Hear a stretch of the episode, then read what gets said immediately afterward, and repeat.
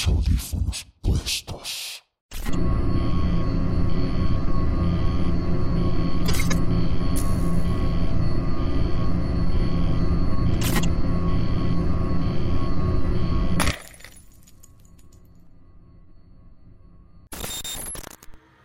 Una mujer vestida de blanco.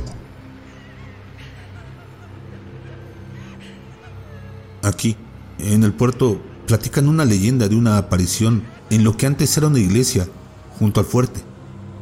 Primero que nada, algo inexplicable. El nicho que usaban para guardar las hostias está al revés. O sea, que en esa parte del muro de la iglesia mira hacia afuera y no hacia adentro, como es normal. Eso es algo que nadie se ha podido explicar. Porque en cualquier iglesia, esas ponchitas siempre están viendo hacia adentro y no hacia afuera, como en este raro caso del templo del fuerte. Tal vez ha sido un error de los arquitectos o del maestro de obras, o por decisión tonta de alguien. Ahora, a la leyenda de la aparición. Dicen que junto al nicho de las hostias se aparece una mujer vestida de blanco, siempre en la noche, y cuando lo hace, en esos momentos, sopla un viento extraño, pero no fuerte. No se le ve el rostro a la mujer, porque lo trae cubierto con un chal blanco y trae su pelo recogido también. Las personas que afirman haberla visto cuentan que no camina, sino que más bien flota y que el viento mueve ligeramente su falda de una sola pieza, como las que usan las monjas. Dicen que si uno anda por ahí con su perro, por ejemplo, este empieza a aullar y a ladrar. Es que los perros, más que los humanos, pueden ver y presentir cosas del más allá. La mujer le da la vuelta completa a la iglesia. Luego, atraviesa una de las paredes para llegar hasta donde estuvo el altar, donde se arrodilla y se queda un rato, como rezando. Si no hay ruidos exteriores y uno guarda silencio, hasta se escuchan los murmullos de las oraciones.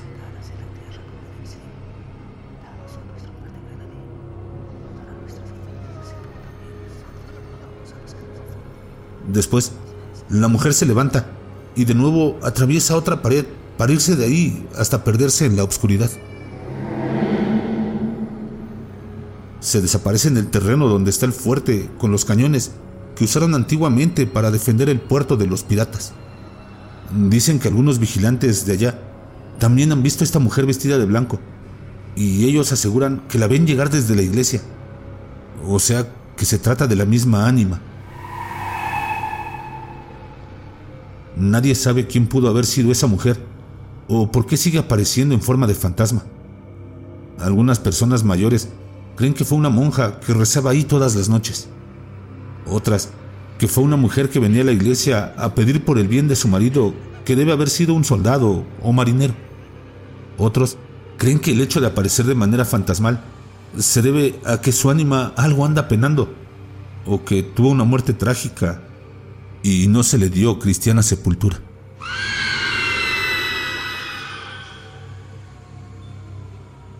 La historia de Carlitos.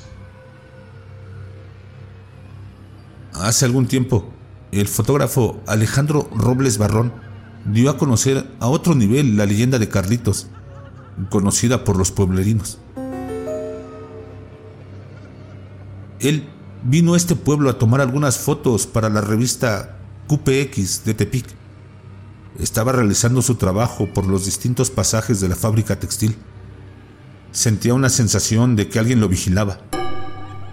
Pero él prosiguió tomando fotos de la hermosa factoría, preguntándose cómo habría sido la época en la que trabajaba y qué cosa habría ocupado ciertos cuartos ahora vacíos. Al recorrer los pasillos, la sensación de que alguien estaba presente seguía, y al voltear la mirada hacia atrás, una voz infantil le preguntó, ¿Quién eres tú? Impactado y paralizado, el fotógrafo, pues nadie había entrado a la fábrica más que él y el cuidador, le respondió con la misma pregunta. ¿Quién eres tú? A lo que el infante respondió. Yo soy Carlos. Aproximadamente de seis años de edad, menciona Alejandro en su publicación en la revista. ¿De dónde saliste para darme este susto? Contestó de una manera resignada.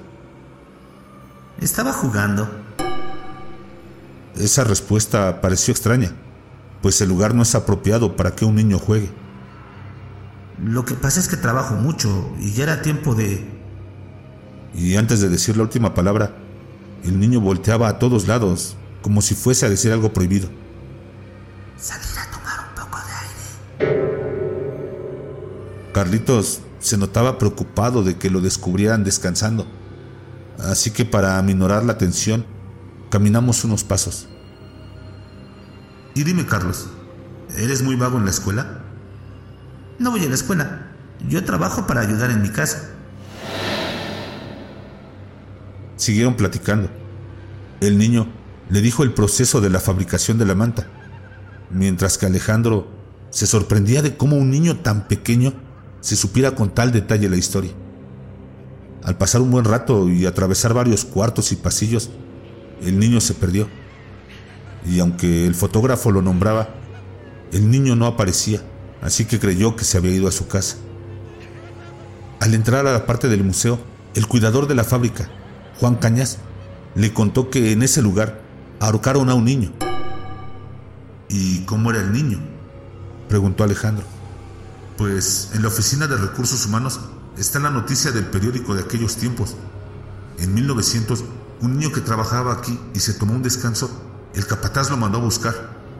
El niño estaba jugando en la parte trasera y cuando vio a los hombres que lo buscaban, se echó a correr por toda la fábrica como si fuera un juego de alcanzadas.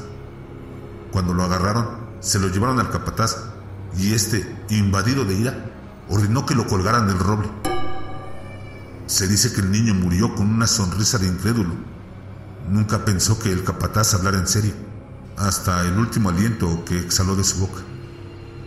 Él se llamaba Carlos. Al escuchar esto, el fotógrafo ya no hizo preguntas. Dio las gracias y se fue. Días después, publicó su artículo con su historia.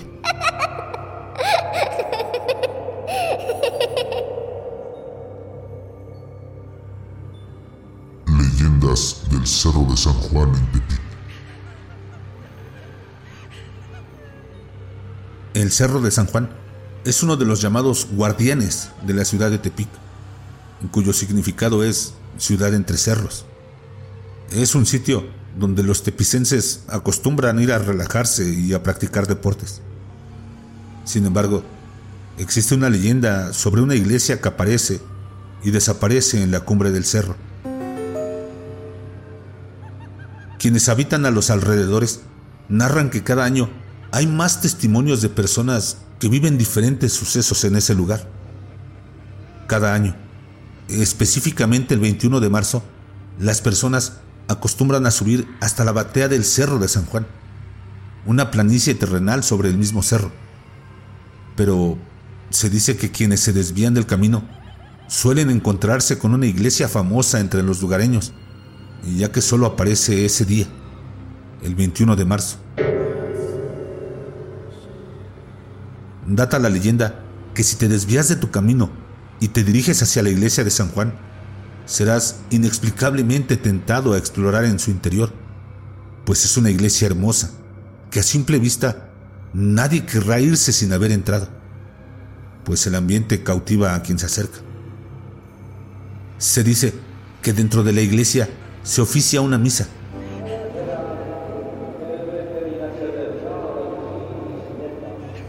Pero esta no es una misa cualquiera, pues se cree que quienes entran al templo quedan atrapados por muchos años, ya que dentro de ella el tiempo transcurre de manera diferente. Mientras corren los segundos en la misa, en el exterior van pasando las semanas, meses o tal vez años inexplicablemente. De acuerdo con la leyenda, la única forma de regresar de esta iglesia es que alguien vaya al rescate el 21 de marzo ya sea del mismo año o del siguiente.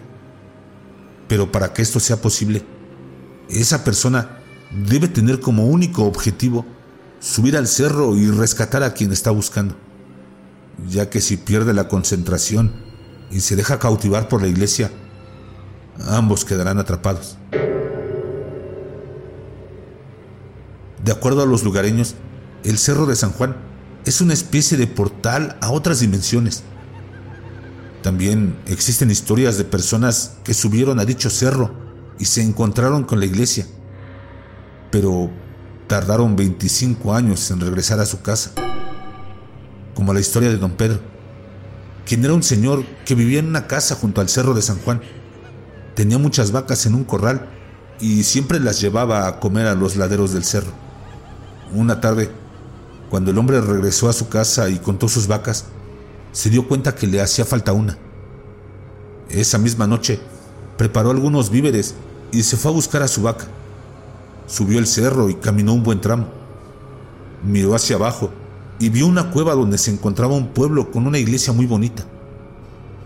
Don Pedro se acercó al pueblo y observó que había un árbol lleno de naranjas. Entró a la iglesia y al salir cortó algunos frutos para su esposa.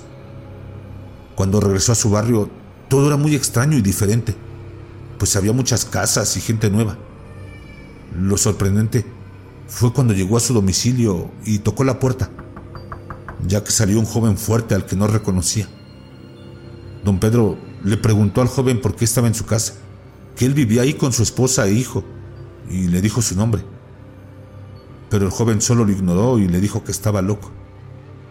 En ese momento salió su esposa y al verlo, sorprendida, le dijo que todos lo dieron por muerto, ya que lo habían ido a buscar y jamás lo encontraron. El hombre, más que sorprendido, intentó explicar que acababa de salir de su casa la noche anterior, pero al ver a su hijo ya hecho un hombre cuando lo había dejado siendo un niño, lo confundía aún más. Don Pedro, para prueba, le entregó las naranjas que había cortado a su esposa, pero tal fue su sorpresa al ver que éstas se habían convertido en oro.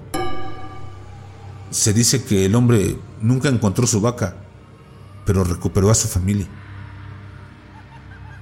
Cuentan las personas de los alrededores que el 21 de marzo cada año, en el Cerro de San Juan, se abre una puerta donde adentro hay un pueblo y una iglesia.